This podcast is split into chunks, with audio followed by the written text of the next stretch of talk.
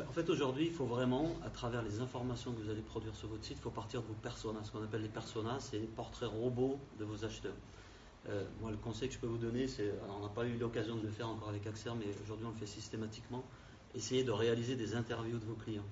Euh, quelles sont les problématiques qu'ils rencontrent, qui intervient dans le parcours d'achat? Euh, sur le secteur industriel, par exemple, typiquement, les achats, quand ils commencent à être élevés, il n'y a pas comme en B2C un achat d'impulsion. Je, suis sur Internet, j'ai envie de m'acheter, une paire de baskets, je ne vais, pas demander l'avis à quatre personnes. si on n'est pas très euh, on, peut, mais en général, vous achetez tout seul sur Internet et c'est un achat souvent d'impulsion parce que le truc vous a plu. Dans le secteur industriel et en B2B, la plupart du temps, vous allez avoir à faire un achat qui est très raisonné. Euh, la décision d'achat ou le besoin, il a émergé parce que le fournisseur habituel ne répondait pas, parce que c'est un, nouveau besoin. Et souvent, il y a plusieurs personnes qui interviennent. Souvent, on a un ingénieur qui a, un peu créé le, truc, on a un acheteur qui va décider, il y a l'utilisateur final chez Axer, on doit toucher les soudeurs, c'est le soudeur qui utilise les machines, sauf que ce n'est pas le soudeur qui achète. Donc comment on construit les parcours euh, sur le site internet pour s'adresser à toutes ces personnes, pour que le soudeur devienne un prescripteur?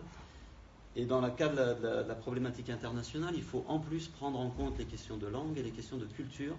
Euh, le soudeur euh, taïwanais, est-ce que c'est la même chose que le soudeur allemand? Moi, j'en sais rien a priori. Mais ça, c'est des questions qui méritent d'être posées on ne peut pas déployer comme ça les mêmes contenus. Euh, enfin, vous pouvez hein, le faire, mais je ne suis pas sûr que ça fonctionne, que ça soit très performant.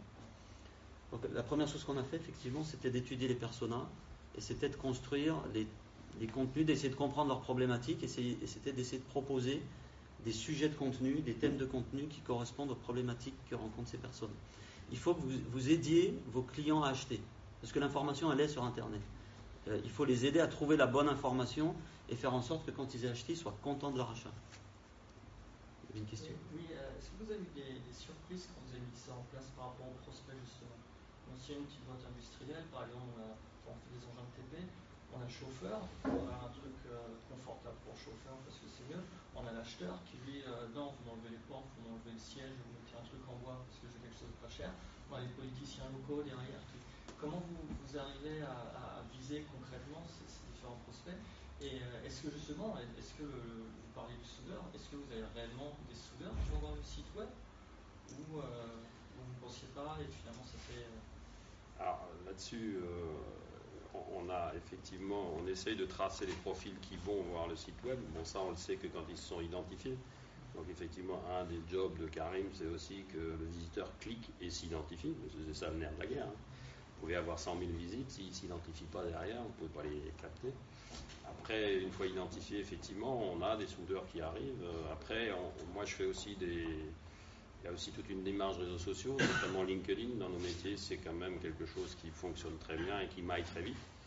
Donc, euh, alors ça, c'est un peu euh, le côté que moi j'ai du mal à gérer aujourd'hui, hein, pour être franc, parce qu'on utilise nos profils. Donc euh, ce que j'essaie de faire, c'est effectivement d'inviter des soudeurs sur mon profil. Donc une fois qu'ils sont invités, bah, lui derrière, il trace de l'info. Et puis c'est vrai que ça, ça, devient vite exponentiel. Quoi, hein. parce que sur LinkedIn, le, maillage est rapide. Comment vous arrivez à capter ces gens qui sont sur LinkedIn, étant donné qu'on ne peut pas les contacter hors LinkedIn?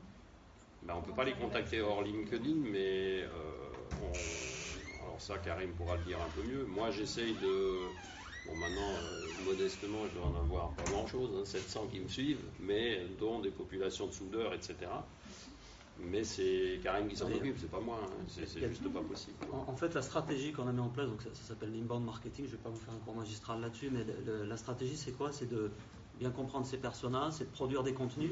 Aujourd'hui, on est beaucoup sur, le, sur un blog, on a créé un blog sur le site. Alors, un blog, ça fait très old school. Euh, je parle des fois des clients du blog, ils pensent à Skyblog, vous savez, le truc des ados d'il y a 20 ans. Euh, le blog, c'est essentiel dans les stratégies. les contenus sont essentiels. Donc, on crée des contenus qui correspondent aux différentes questions que peuvent se poser vos prospects. Pour répondre à votre question, il faut, il faut réaliser un mapping, une espèce de carte du parcours d'achat. Euh, qui achète, qui influence la décision d'achat. Et donc ça, vous ne pouvez pas le savoir si vous interrogez pas. Parce que si vous interrogez vos commerciaux, chacun va avoir sa petite idée. moi, je peux vous dire qu'on fait, on fait beaucoup de workshops avec des, euh, des équipes de commerciaux, quand vous leur posez la question, c'est déjà, on sait qui c'est, on les connaît bien, euh, c'est lui. Mais dans la même entreprise, et c'était le cas chez Axer, euh, déjà entre les différents commerciaux, il n'y avait pas la même euh, compréhension de qui était l'acheteur. Il n'y avait même pas la même compréhension du mot soudage. Je vais trahir un secret, mais, Mais euh, par exemple, pour Frédéric, soudage, ça comprenait tout le process de la soudure, la coupe, le chanfrein, la préparation, ce qui est important parce qu'ils vendent des machines qui font tout ça. Et pour un des commerciaux, je me rappelle à l'époque, le soudage c'était le soudage. Le chanfrein c'était le chanfrein. Donc vous voyez, il y a du vocabulaire à comprendre et surtout, quel est le vocabulaire utilisé par vos, personas, par vos, cibles. Donc il faut les interroger, il faut leur demander comment ils posent la question à Google. Euh, n'hésitez pas aussi à faire un retour de vos commerciaux. Il faut mettre en place des petits process pour que vos commerciaux puissent vous, faire remonter les questions qui sont posées pendant le process d'achat. Les questions type.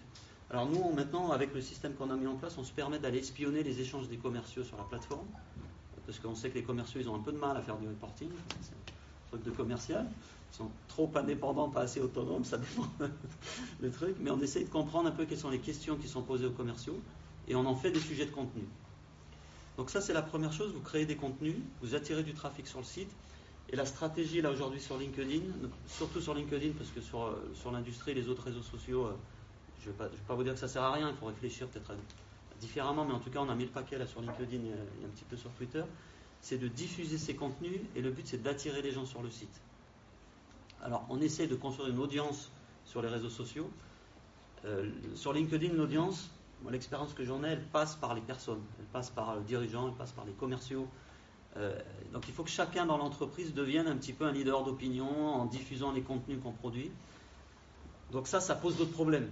Et là, les problèmes qu'on rencontre typiquement les challenges, c'est euh, comment on fait en sorte d'aligner les commerciaux avec ce qu'on fait au niveau marketing, parce que en B2B, c'est un autre problème, c'est que vous avez le marketing qui est là. Dans l'industrie, souvent, le marketing, c'est la personne qui fait les salons et qui fait les plaquettes. Euh, et puis d'autre côté, vous avez les, commerciaux qui font leur truc dans leur coin, qui de temps en temps vont demander des plaquettes ou un nouveau catalogue, etc. Là, ça nous a obligés, on, est, on est en plein dedans en ce moment, à essayer de voir comment on va intégrer les commerciaux dans cette boucle-là Comment on fait pour qu'ils utilisent ces contenus sur leur profil LinkedIn? Comment on fait pour qu'ils utilisent LinkedIn tout court? Déjà, c'est déjà.